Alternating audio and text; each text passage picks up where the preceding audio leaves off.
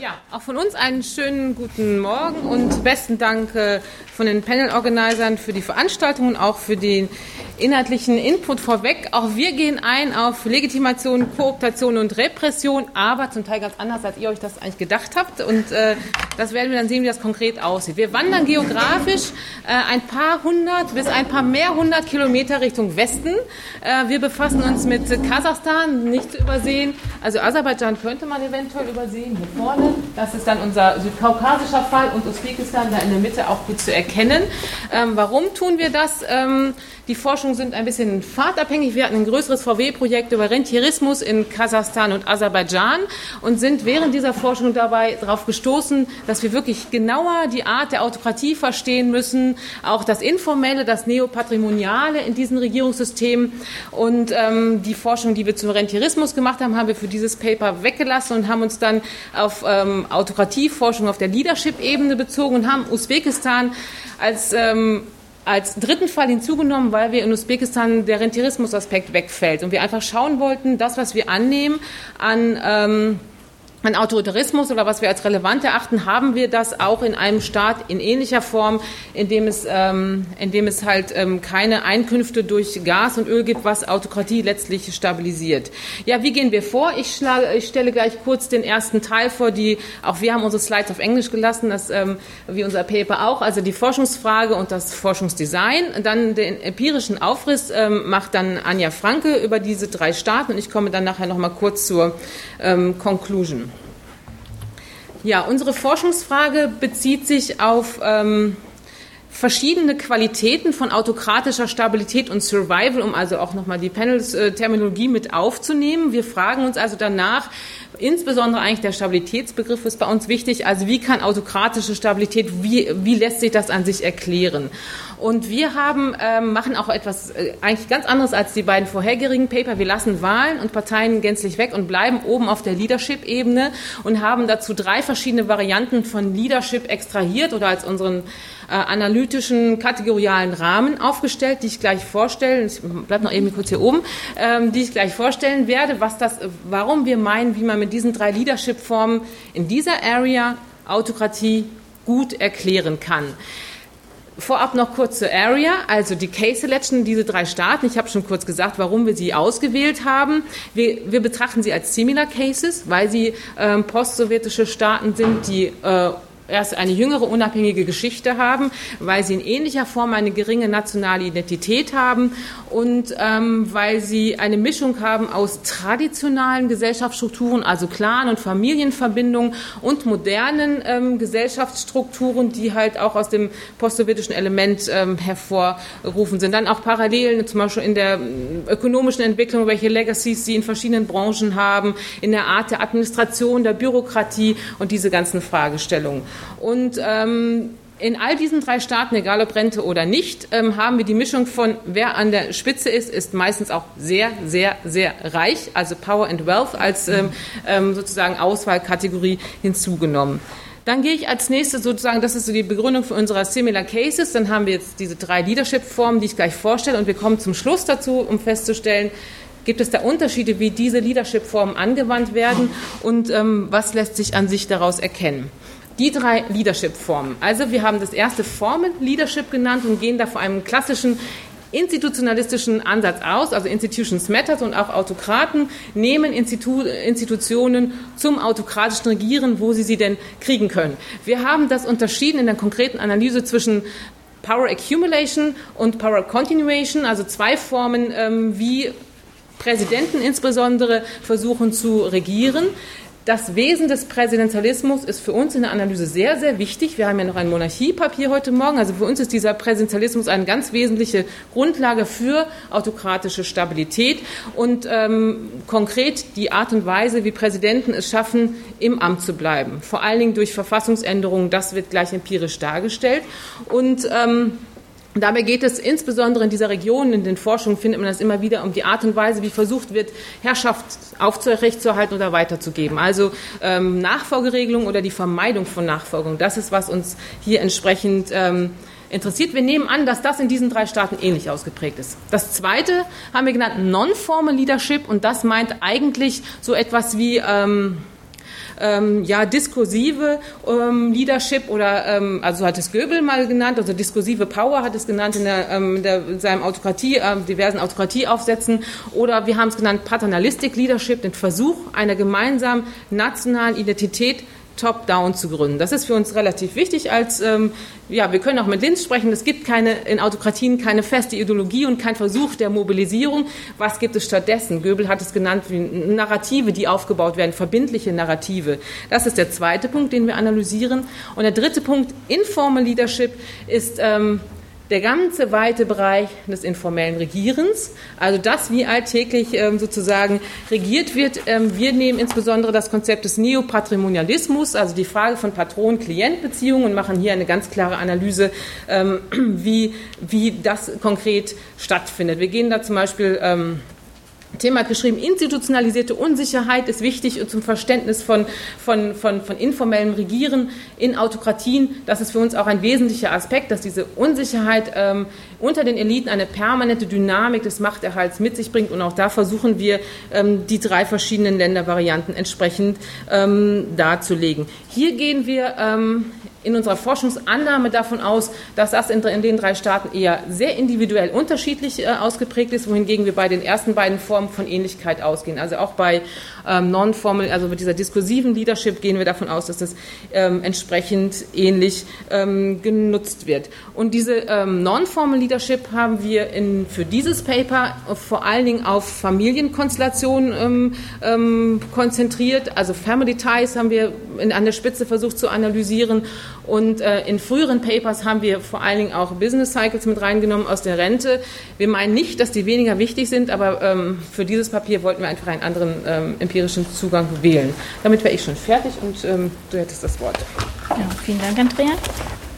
Genau, dann komme ich jetzt zum empirischen Befund. Andrea hat es schon gesagt, auf unserer ersten Ebene der Formel Leadership geht es in erster Linie um die Art und Weise, also wir haben den empirischen Befund in in der gesamten Region, also sowohl in allen Ländern Zentralasiens als auch im Kaukasus, dass wir ähm, langlebige Präsidenten haben. Also wir haben eine hohe personelle Kontinuität trotz der Wahlen, die regelmäßig stattfinden und wir ähm, haben uns natürlich gefragt, äh, wie kommt das? Vielleicht einfach kurz, wenn wir uns das hier anschauen. Wir haben verschiedene Formen, wie äh, Nachfolge geregelt wird, beziehungsweise wie sie nicht geregelt wird. Wir haben in Aserbaidschan die erstmalig erfolgreiche Version der Übertragung der Macht vom Vater auf den Sohn, also das dynastische Element, beziehungsweise die dynastische Strategie.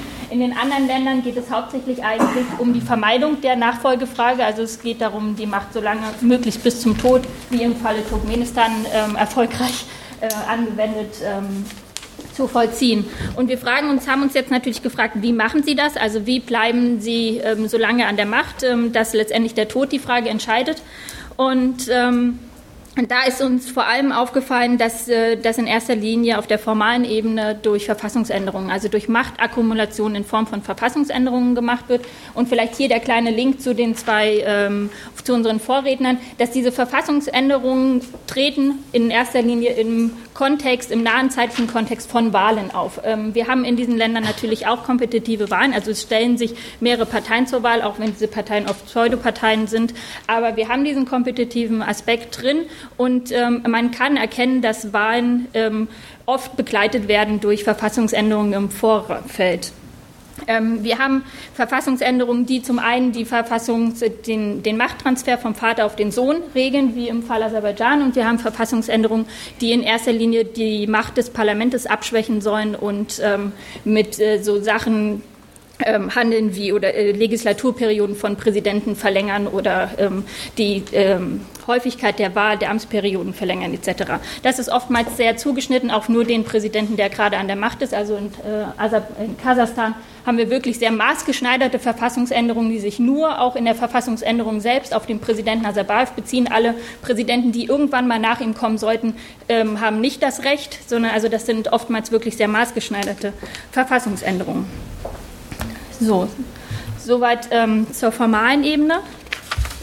Auf der Ebene unseres paternalistischen Images, beziehungsweise wir haben festgestellt, dass ähm, als, als äh, Bindeglied, äh, um eben auch Legitimation, beziehungsweise ich würde den Legitimationsbegriff immer gerne ein bisschen vermeiden, sondern Loyalität auch zur Bevölkerung, in der Bevölkerung hervorzurufen ähm, und zu vermitteln, dass ähm, eine gewisse Form der Berechtigung vorhanden ist, haben alle drei Präsidenten in unseren ähm, Fallländern ein, ein paternalistisches Image kreiert. Sie sind alle drei Väter der Nation, ähm, Garanten für nationale Stabilität, Wohlfahrt etc und ähm, sind eben sich auf dieser Ebene haben sie die gleiche Diskursivität. Sie bilden die gleichen, die ja in, in der Grundidee die gleichen Narrative.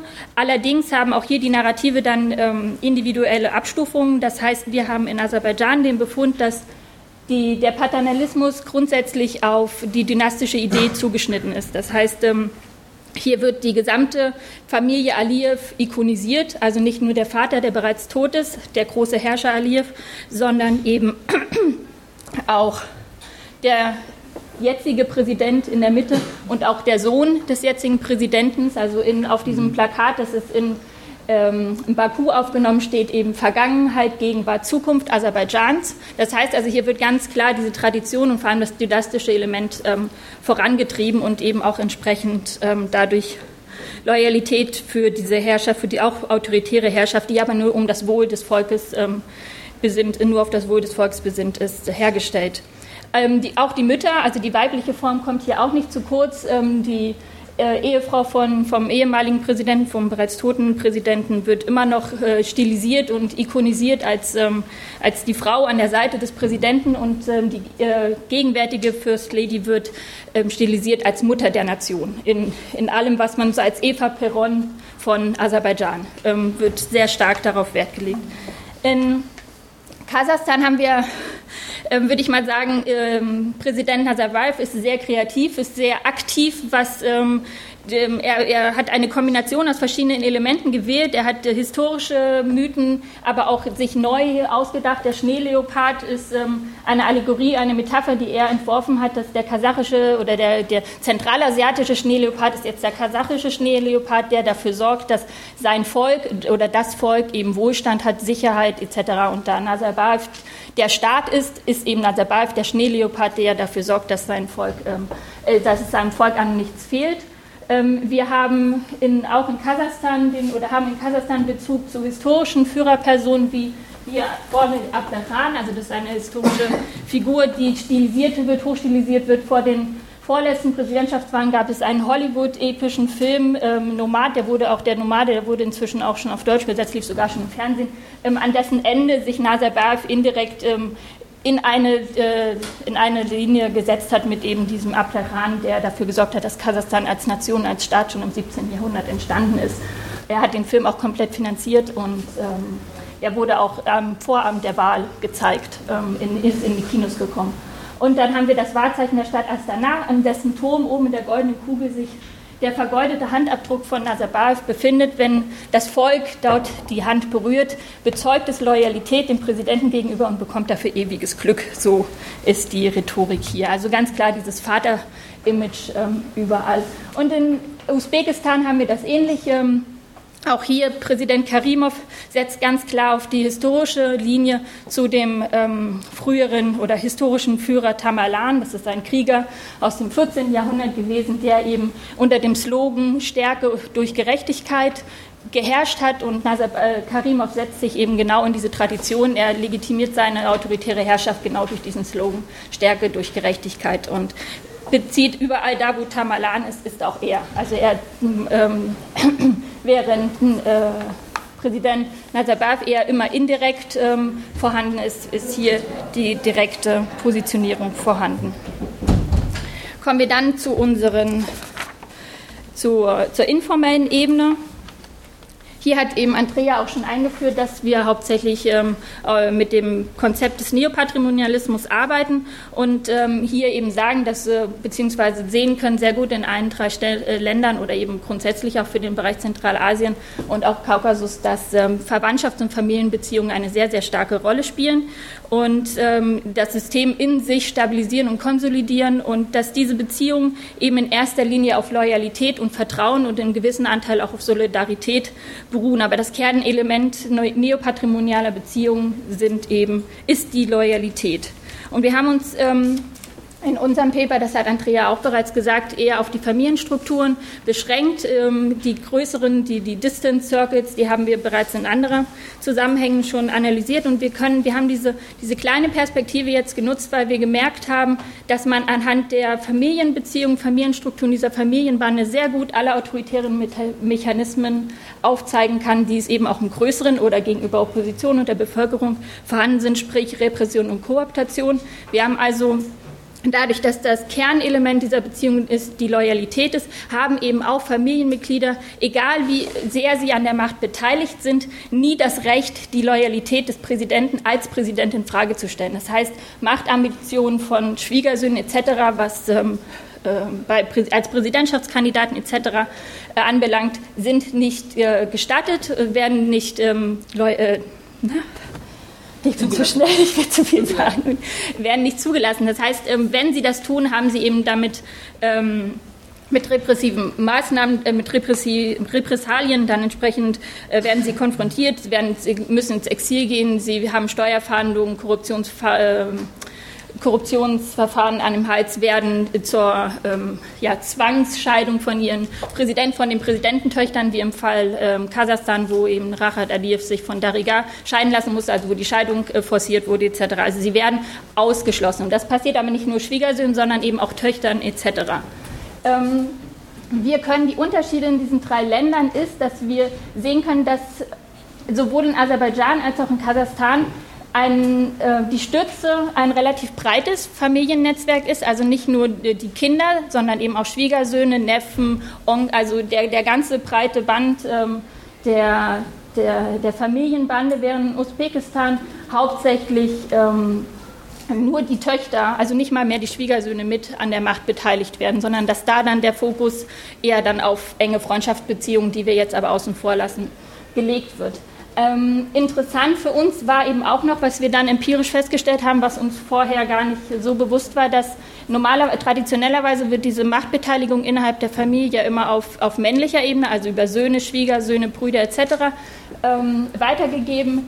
In Kasachstan und Usbekistan haben nun die Präsidenten nur Töchter und ähm, dementsprechend kann man hier eben sehen, dass in erster Linie geht es darum, dass die Macht in der Hand der Präsidentenfamilie ähm, bleibt und gebündelt wird und dementsprechend stark werden die Töchter ähm, an der Macht dann beteiligt. Das ist was, was wir, denke ich mal, bestimmt noch weiter beobachten werden, beziehungsweise dann auch mit anderen Regionen gerne abgleichen würden, wie, welche Bedeutung das hat.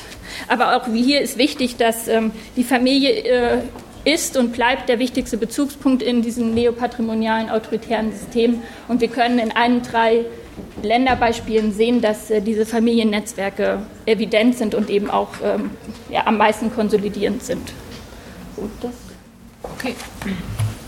Vielleicht noch kurz zur Illustration, was jetzt ein bisschen knapp war, was wir umfänglich versucht haben zu erforschen, was gar nicht so einfach ist. Also diese Machtübergabe bedeutet zum Beispiel, hier hat die eine Tochter leitet die Baubranche, hier leitet der eine Sohn oder Schwiegersohn einen, einen Bankenaufsichtsrat oder den Mediensektor oder, ähm, oder verschiedenste andere oder als Botschafter hier oder da. Das heißt also, auch da, wo das Geld liegt, die reichen, dicken Branchen sind meistens über engste Familienzirkel geleitet und gemanagt. Das ist einfach, sind die meisten formalen zu vergebenen Macht Machtaufgaben, auch ökonomisch potenten Aufgaben in diesen Staaten sind von engsten Familienmitgliedern ähm, ähm, belegt. Und nur selten, wie im Fall Usbekistan, geht das über die Grenzen hinaus, dass zum Beispiel auch die Töchter internationale Botschafter oder ähnliche Positionen übernehmen, also oder bei den Vereinten Nationen landen.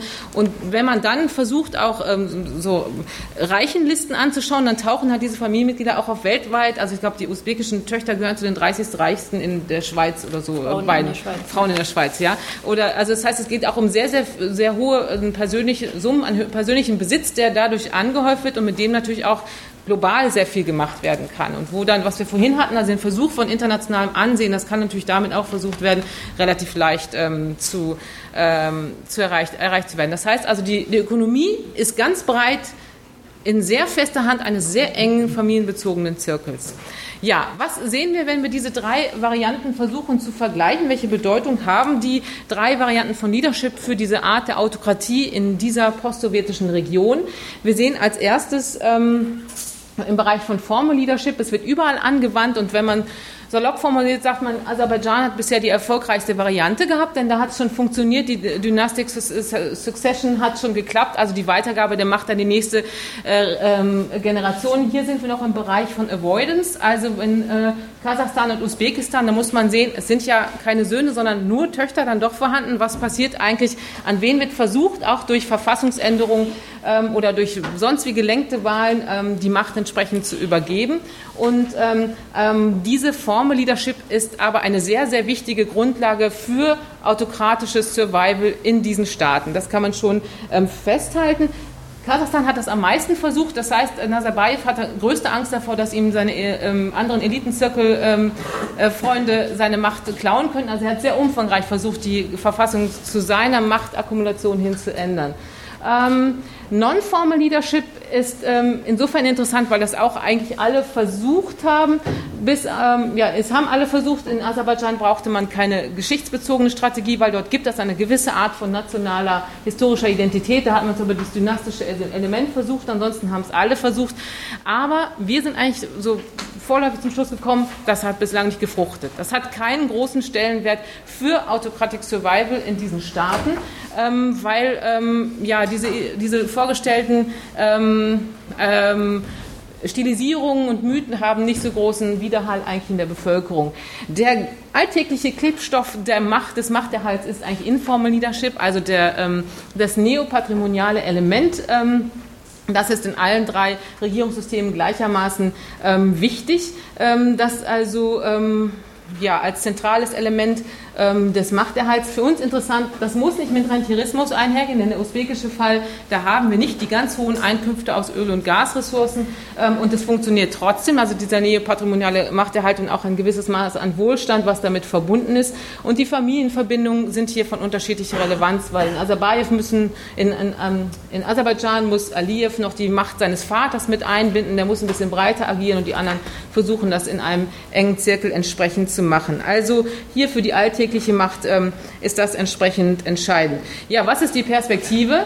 Die Perspektive ist, ähm, die Perspektive haben wir jetzt beim Vorstellen ganz knapp gelassen. Hier haben wir im Paper ähm, ein bisschen dargestellt, wie versucht man zukünftige Autokraten auszubilden. Haben wir so ein kleines Kapitel gehabt, wo wir noch nicht wissen, wie man das theoretisch einordnen soll, weil da gibt es kaum was zu. Gibt es ein bisschen was zu China, wie man damit, wie man die jungen Eliten äh, versucht westlich zu bilden, wieder zurückzuholen, dafür sorgt, dass sie trotzdem loyal sind und zukünftig die Autokraten im Land werden und zentrale Positionen ähm, übernehmen. Das machen alle drei Staaten. Ähm, aber wie gesagt, wir trauen uns das noch nicht so weiter kategorial ähm, auszuarbeiten. Und da muss man sehen, also da wird intensiv dran gearbeitet, aber ob das wirklich klappt, muss man sehen, dass man also auch zukünftige Future Autocrat Leader, Autocratic Leaders hat, äh, wird man schauen. Die Zukunft liegt, glaube ich, in diesem aserbaidschanischen Modell, dass man es wirklich schafft, muss ja nicht dynastisch sein, aber durch diesen Verfassungsreformen den Übergang zu sichern, ohne dass das Volk einen zu großen Zugriff darauf hat und auf das weitere Erhalten dieser neopatrimonialen Varianten. Das wäre dann sozusagen ohne Legitimität in der Mitte, also insofern eine von den drei Kategorien ist dann bei uns gar nicht so relevant, ohne dieses, ähm, dieses sozusagen Legitimitätselement in der Mitte, das, was im Moment keine große Auswirkung hat. Gut, haben wir ein wenig überzogen, aber besten Dank für die Aufmerksamkeit.